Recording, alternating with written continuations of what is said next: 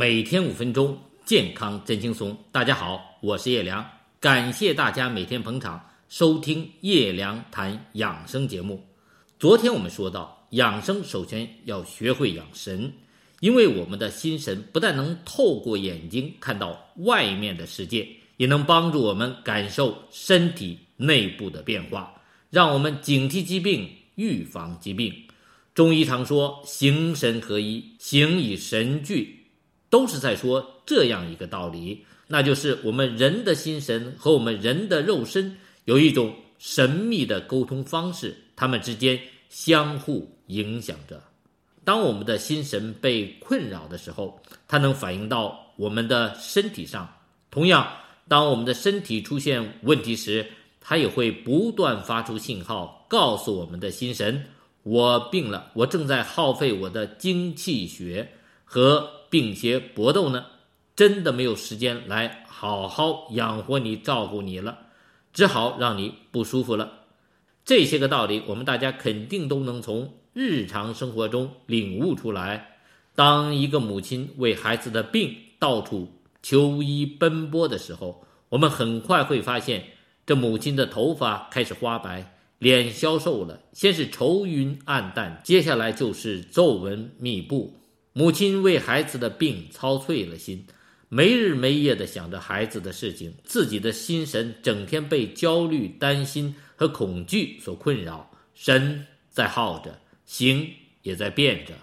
同样，当我们的身体有疾病的时候，我们也会出现各种各样的不适症状，闹得我们心神不安，睡不好觉，静不下来。而在我们将要离开这个世界的时候，也就是我们的心神将要离开相伴一生的肉身时，他往往也会知道，该要走了。一九七六年一月七日深夜十一点，周总理从昏迷中醒来，他微微睁开双眼，认出守在他身边的吴阶平，用微弱的声音说道：“我这里没有什么事情了。”你们还是去照顾别的生病的同志，那里更需要你们。说完不久，周总理就走了。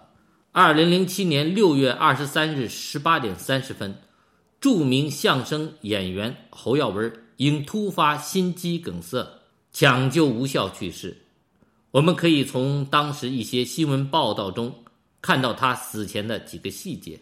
一个细节是说他生前没有任何心脑血管疾病方面的迹象，是真的没有，还是他自己不重视？另一个细节说他原定十九号去体检，但他因为工作安排耽搁了，没有去成，他失去了一次机会。不然的话，医生体检时也许能直接发现他身体的问题。还有一个细节是他徒弟说的。当天中午他就感觉不舒服，还呕吐过，只是没有引起重视。一句“只是没有引起重视”说明了什么？说明他平时对自己的身体太不在意了，都呕吐了还没有引起重视。再一个细节是，当天下午侯耀文感觉实在难受了，才叫邻居过来照看。邻居一看，知道大事不妙，帮他打了九九九。当医生赶到的时候，他的心脏早就停止了跳动。人到了实在难受了，才想起找医生求救，是不是晚了？今天我们身边像侯耀文这样猝死的人太多了，大家都听惯了一句话：平时看他好好的，没听他说过有什么不舒服。我爱人有一天和我说，他们印厂的一个工人突然心梗死了。那天下午下班前，他还打电话约几个朋友一起打牌。六点了，人来了，推开他办公室的门，发现他趴在桌上，一摸他人凉了。从约人打牌到人凉了，也就几十分钟的事情。那为什么有的人死之前能感受到自己要形神相离，有的人直到病死了还不知道自己身体有了毛病？